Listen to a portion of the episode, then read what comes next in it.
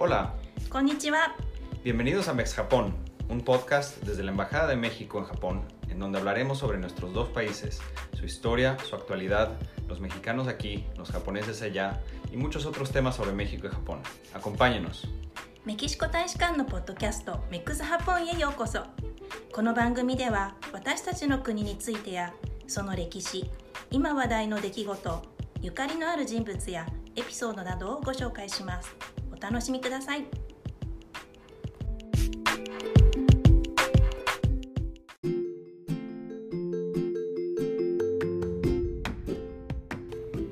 新年明けましておめでとうございます。ポッドキャストメクスハポン2021年最初のエピソードはメスカルについてです。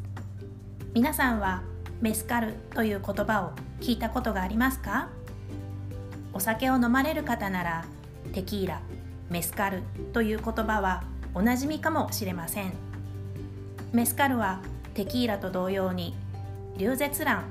を原料に作られるメキシコ特有の蒸留酒です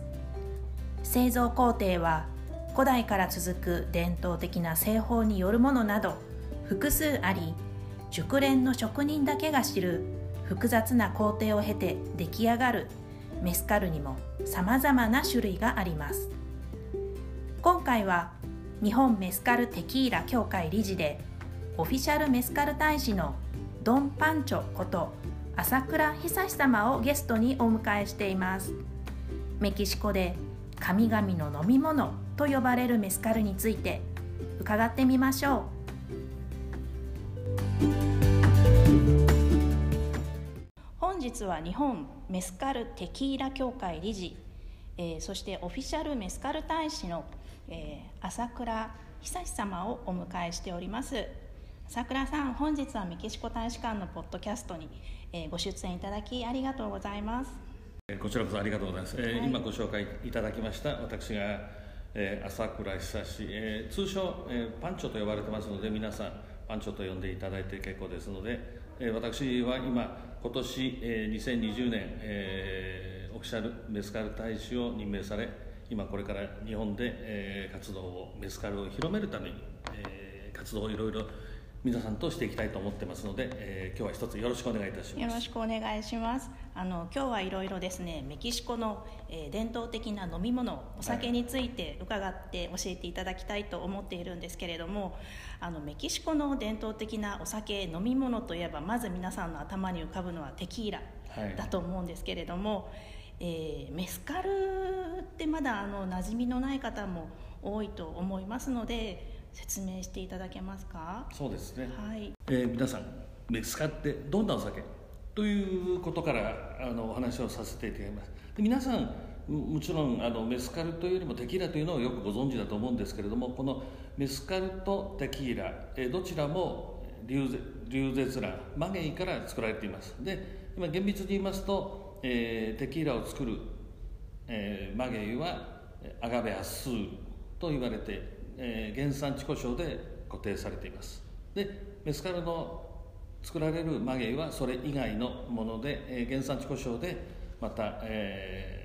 地域が特定されています。これはまたあの後で、えーお話ししたいと思います。でじゃあそのメスカルってどんなお酒かというとですねそもそもこのメスカルこれはメキシコではですねあの文化歴史を伴ったとても、えーメキシコを代表する。でまた メキシコの魂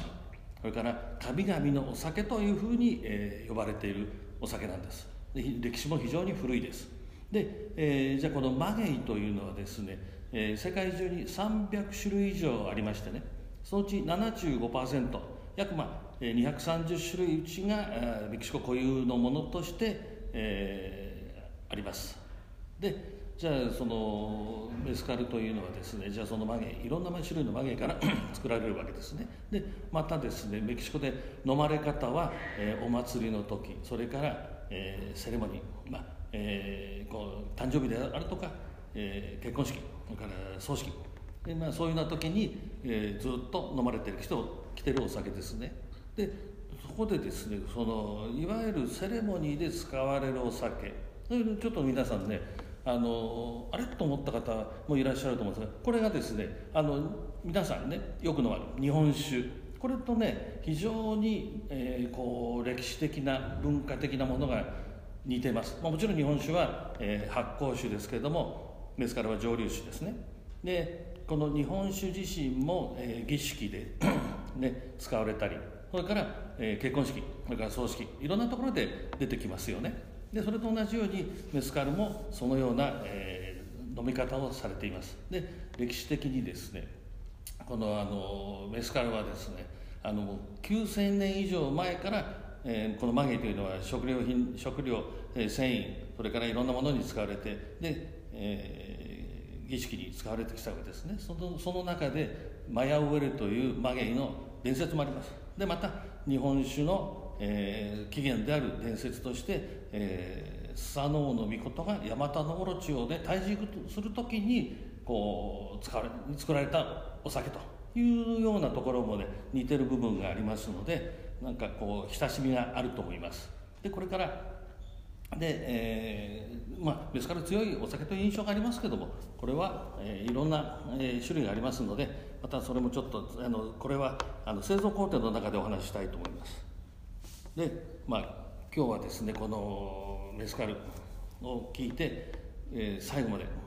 聞いていただくとおそらくきっとメスカルが飲みたくなるというそんなお話になっていくと思います。よろしくお願いします。え朝倉さんが今このようにメキシコやメスカルの、え紹介をされるような活動を、えされることになったそのいきさつ、まあ、いろいろあると思うんですけれどもエピソードを交えてお話しいただけますか？はいえー、そもそもですね私は1976年、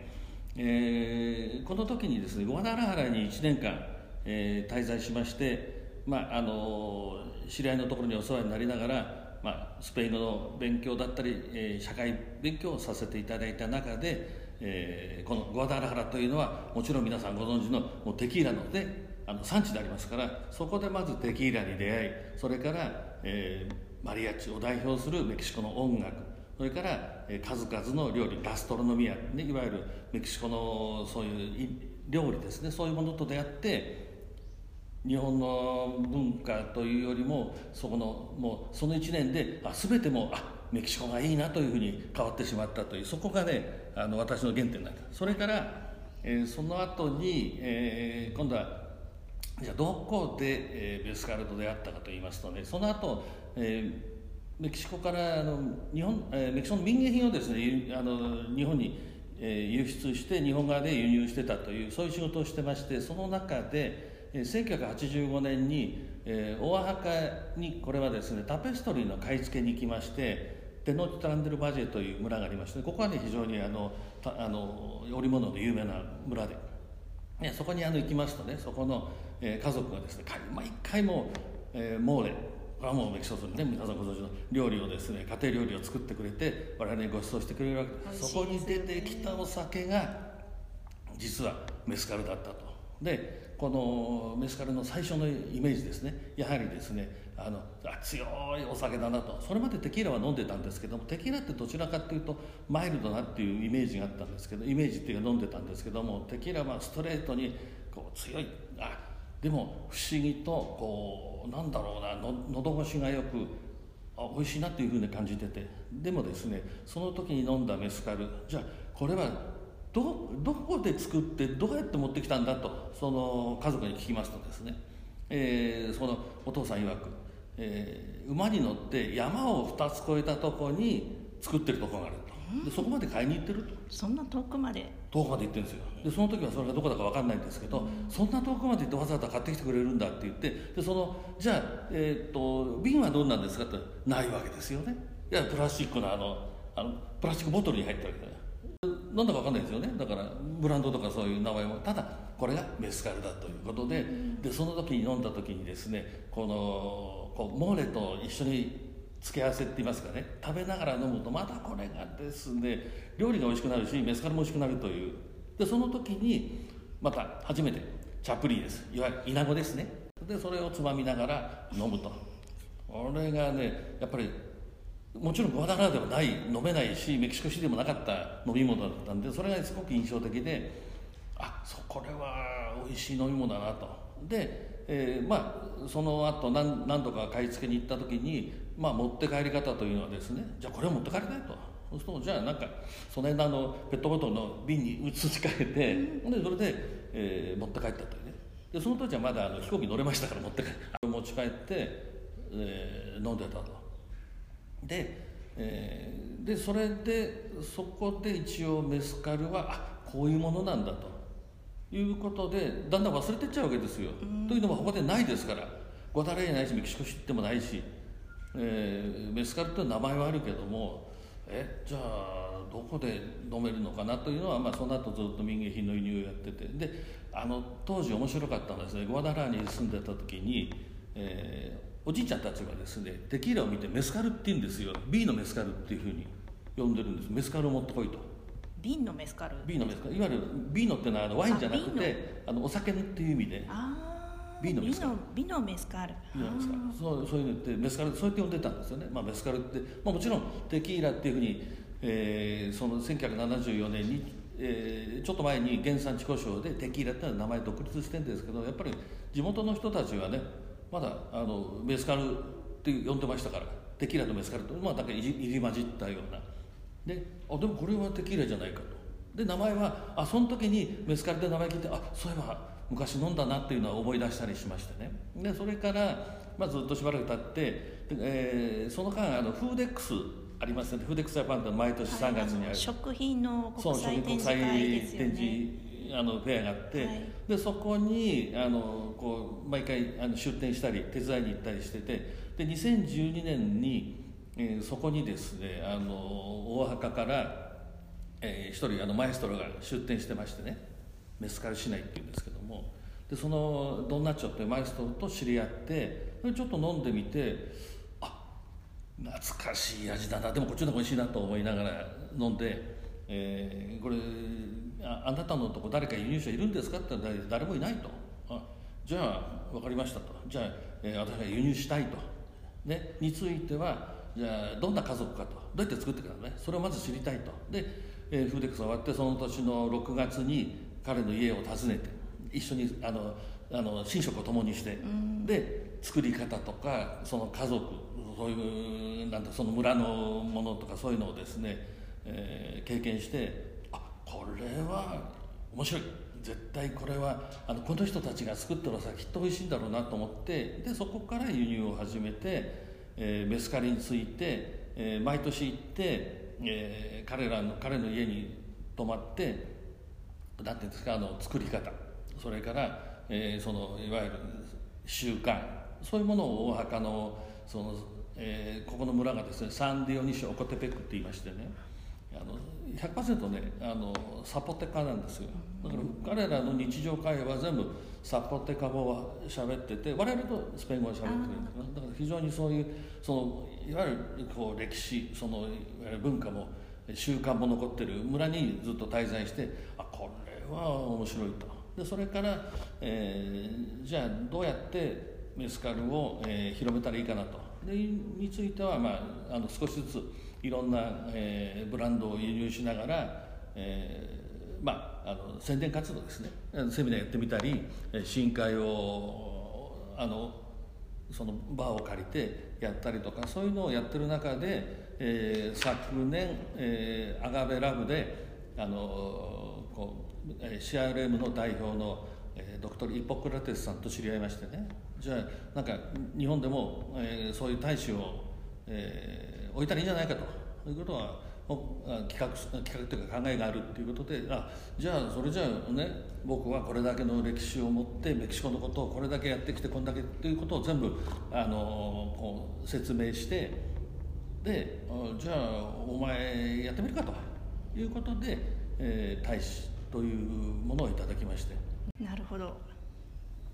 メスカルのその製造している場所に行かれて、はい、あの寝食を共にされたっていうふうに先ほどおっしゃっていましたけれどもその時に実際にそのマゲイを育てたりそのメスカルを実際に製造する工程にもおはい、お手伝いされたりもしたんですか、そうです。あの実際にですね畑に出て、えー、マゲイの収穫ですね。それから、えー、いわゆるそれを収穫したものをカットして蒸して、えー、発酵させて蒸留された。その工程もあの全部一通りあの勉強させていただいて彼らと一緒に。でその中でやっぱりこれもあのいわゆるアルテサナール、えー、手作りっていうスタイルですので全部こう手作りでやるわけですよね。であのやっぱりその中でもこのいわゆる発酵の時ですね。これがね結構ねあの重要なんですよあの蒸したものを繊維状に細かくしてそれをこう、えー木桶に入れるんですけどね。それでその繊維繊維を取り出しますからこれみんな絡まってるわけですよ。とにかくねそれをほぐさなきゃいけないわけですよね。これがね大変な作業なんですよ。ほぐしてであのこう水を入れてでそこから発酵させるんですよね。そうするとねほぐしてで作業終わると手がねオレンジ色になってます全部。すっごいですよそれ。でもうそこからすぐ発酵が始まりますからね。結構ねあの大切な作業でしたね。重労働ですよね、はい、あの一番重労働はですねあのアガベのあのマゲの収穫です。で一つが、えー、大体、えー、最低でも120キロから大きいものは200キロぐらいになるんですよね。そうするとあの一人ではねとてもじゃないけどできないという、まあ、120キロから200キロですか？そうそう。あのエスパティンという種類が育つのにですね。で最初葉っぱを刈るわけ、はい、カットしてくですね。あのいわゆるマチェってって刀みたいなもので。それをカットしてで今度は、えー、それをこう外外さなきゃいけないわけね。この根元と土の上の部分。もうこれはねあの外せません。そうするとのみを入れて金槌で打って切り離すんですよで今度は、ね、120キロですからね最低。でそれをじゃあ畑からどうすんのと、はい、そのいわゆるトラックに乗せるのに、はい、どうも転がしていくわけですよね。で転がしてってねあの3トンぐらいのトラックですからこう高さがあるわけですよ。こう2人でも乗らないじゃないかと。そうするとそのは大きいのは半分にカットしてそれで乗せていくんですよね。でそれをもうトラックいっぱいにしてで運び出すと。でねもう一つねあの今度は発酵蒸留始まっちゃうとあのこう巻き炊いてやってますから途中で止められないんですよ。と1回目のまあ蒸留っていうのはまあ大体4時間ぐらいでいいんですけどそこから次に行くと8時間からかかるわけですね。で変な時間って言いますかね夜中に始まっちゃうと夜夜始まると寝らんないわけですよ。火を止めるわけがないから朝までずっとやってるという手間暇かかります。なるほど今実際にですねメスカルを製造する時のお話が少し出てきましたけれども実は製造方法っていろいろあるんですよね、はい、ちょっとその製造方法いくつかあるものについて、えー、ご説明いただけますか、はい。えー、このメスカルの製造方,、えー、方法製造工程ですね。これはあの3つのカテゴリーがあります。でまず第一、えーメスカいわゆるモデルと言われるもの第2にアルテサナル3番目にアンセストラルというのがありましてこれをねそれぞれご説明しますとまず、えー、モデルナ。モデルナってこれはもう要するに近代的製法っていうんですけれどもこれはいわゆるあの大量生産ですね。これあの皆さんあのご存知かと思いますがテキーラの作り方と、まあ、似てます、えー、圧力釜で、えー、蒸してでそれを、えー、粉砕機にかけて、えー、粉粉砕しで水と一緒に粉砕しその中からジュースだけを取り出して、えー、発酵タンクステンレスの発酵タンクでまあえー、これ前大体どかな平均23日から4日これそれぞれ違います。あの発酵の、えー、工程は、えー、期間はですね。でまあ、えー、いわゆる酵母菌を入れて発酵させたものを今度はまたステンレスタンクで一気に蒸留してしまうと。いうこれが、えー、メスカルのモデルのいわゆる近代的製法というものですね。で次にですねこの手作り製法アルテサナールこれがまあ最もえー、主流の作り方で、まあ、あのカットしたアガベを、えー、オルノコニコと言いましてコニココニコってスペイン語で我々呼んでるんですけどポーソとも言いますけれども地中に穴を掘ってでそこに、えー、薪を置きでその上にえーまあ、河原で拾ってきた石ですね。そういうものを置いて、まあ、あとは火山岩とか使うんですけどもで薪を焼いて、ね、そこで石あ薪を焼くことによって石を焼きます。でその上にアガベの絞りかすを乗せてそれこに、えー、曲げをカットした曲げを乗せていきます。で乗せていって最後にシートをかけて土をかけて、えー、蒸し焼きにします。でこの蒸し焼きが約3日間ですね。3日間から5日間蒸し焼きにするわけです。でここの、えー、それが終わりますと今度はそれを取り出して、え、粉砕するんですよね。粉砕するというのはこれを今度は発酵するために繊維状にするんです。これ、えー、近代製法はジュースを取りまし取り出しましたけどこれは今度は繊維にするわけですね。そうするとこの繊維にするやり方は、えー、タオーナ、えー、言ってあのこうえ円柱です石の丸い石を馬とかロバとか牛で引いてぐりぐり引いて、えー、こう繊維を取り出していくんですね。でそれであともう一つは臼にしたアガベをの、えー、曲げを乗せてそれを杵でついて繊維にするというふうなやり方があるんですけどね。でそういうやり方でで繊維状にしたものを木桶に今度は移しましてでそのさっき言ったあの繊維をこうほぐして今度水と一緒に発酵させるんです。でこの発酵はですねあの木桶にそもそもの微生物酵母菌がついてますんで自然酵母で発酵が始まる。でこれはねあのもうこうなんていうかこのこう木桶に水と繊維を張ったところでもうそこからすぐに発酵が始まるんですからブクブクブクブク。ででそれで、えー、大体まあ、要するまあ、気候とかそういうのがありますけれども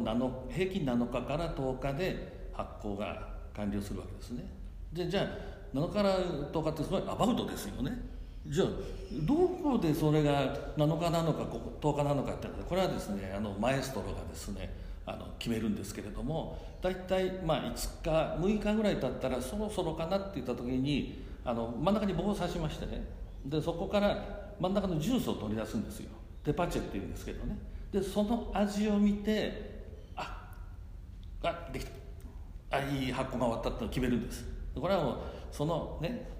味は、えー、マエストロがだけが分かることで秘密です。だから同じあのエスパディン原料を使っても味がみんな変わると。そもそういうことなんですよね。そこで変わってくるという。今度はえー、次の上流なんですけれども、はい、えー、これはですね、まあ、一般的に銅の、えー、銅釜を使うんですがこれは、まあ、アランビ家あのいわゆるこれスペインが持ってきたものを使うんですけどもそこで2回蒸留して、えー、取り出します。でもう一つこのアンセストラルこれ伝統的製法。これはですねあの非常に、えーまあ、今そうですね全体の1%ぐらいしかも使ってないんですけれども、まあ、蒸し焼きする工程は一緒です。でそれから発酵は、まあ、木桶に入れたりあとはですねあの動物の皮を使うんですよね。牛とかのでっかい皮を使ってでそこで発酵させると。あとまた素焼きの亀それから、えー、地面に穴掘ってそこで発酵させると。いわゆるあの本当にもうシンプルな発酵のさせ方なんですけれども。でその次に蒸留なんですけどこれはねあの素焼きの亀で、え蒸留して上にあのこう、えー、蒸留したものを食べる。これもね素焼きの亀を、うん、置くんですけどね。で素焼きの亀で蒸留すると。ですからね、えー、非常に、えーせえー、なんていうんですかねあの生産量が少ないです。大体例えばですねその上流釜一つが大体キャパシティが280リッターぐらいのもので、えー、大体1回に60リッターぐらい取れるんですけども今度は素焼きの亀でやりますとねその10分の1ぐらいですから10リッターとかね極端に少ないんですよ。で非常に価値もあります。そうですね。なんで少なくなっちゃったかというと素焼きですから割れたりしますからね。そうするとなかなか効率が悪いと。それでまあやるんですけどもいまだにでも伝統的製法を守って素焼きで、えー、蒸留するという、ね、そういうもちろんそういうところもあります。でこの3つの、えー、製造方法がメスカルの製造法と。これはねあのメスカルの公式基準で決まってますので。定義としてこの3つで。3つ以外はありませんから。これでやると。でじゃあ出来上がったメスカルこれはもう皆さんねあのボトルになって見てるんですけどもこのメスカルにはね6つのクラスがあります。でそのクラスというのがですねまず第一に、えー、ホーベブランコ、まあ、テキーラでもブラン,、えーえー、ブランコって言いますよね。でメスカルの場合はホーベンという使い方をします。まああのその方便というのは、まあ、直訳すれば若いということでその何もこう熟成も何もしないものというものですね。それから次にレポサード。これが2か月から12か月、まあ、あの樽で木の樽で寝かせると、まあ、ほとんどの場合はあのオーク樽を使いますけども。でその樽で寝かせたものをレポサード。でそれからこの次にアニュホこれは12か月からそれ以上以上に寝かせたものをアニホというふうに呼びます。で今度もう一つ、えー、ちょっと変わってあるんですけどね。マドラード・エン・ビドリューといいましてガラスの瓶ですね。瓶熟成を瓶熟成ってね、まあ、熟成寝かせる、まあ、寝かせるって言った方がいいですかね。でただし皆さんね750ミリのあの出来上がったボトルをあれを寝かせても何もありませんから。最低でも5リッター。大体通常ですねあのガラホンって言いまして、あのね、このあの水入れるありますよねガラスの、はい、あの20リッターのものに入れて暗室あのそれかまたは土の中に埋めるところもあります。でそこで、えー、最低1年、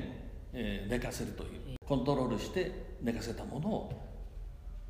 瓶詰めすると。これもねあんまり、えー、一般的ではないですがあります。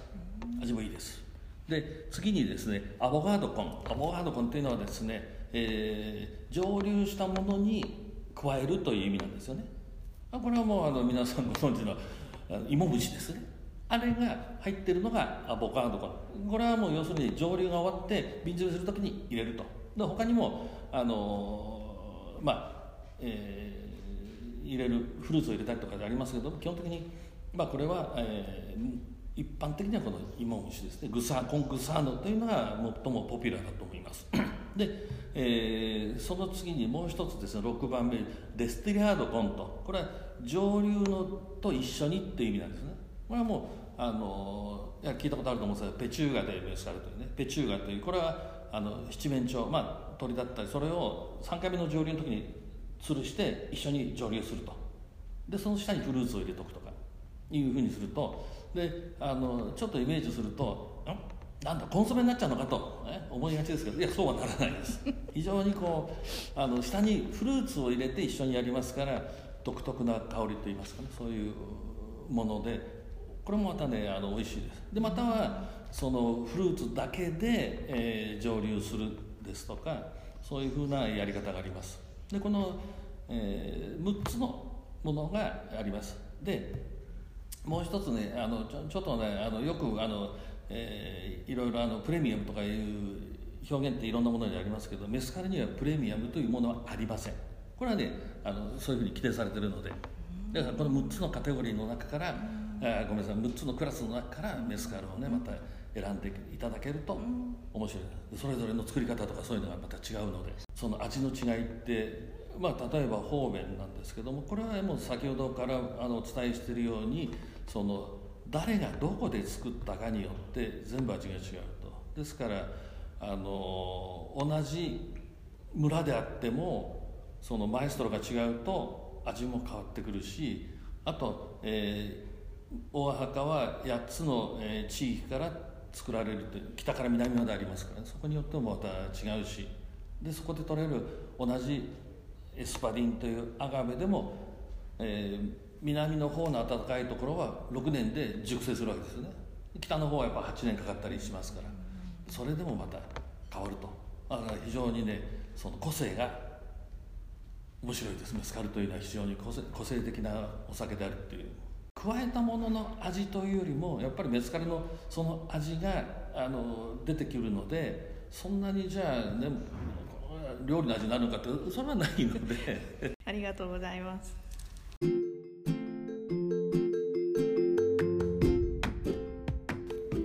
ドンパンチョ朝倉市のお話は後半に続きます。後半は来週火曜日に公開の予定です。どうぞお楽しみに。ポッドキャスト X ハポンではメキシコと日本の関係についてさまざまなテーマでゲストの方々にお話を伺っていきます。番組についてのコメントご質問アドバイスを受け付けておりますので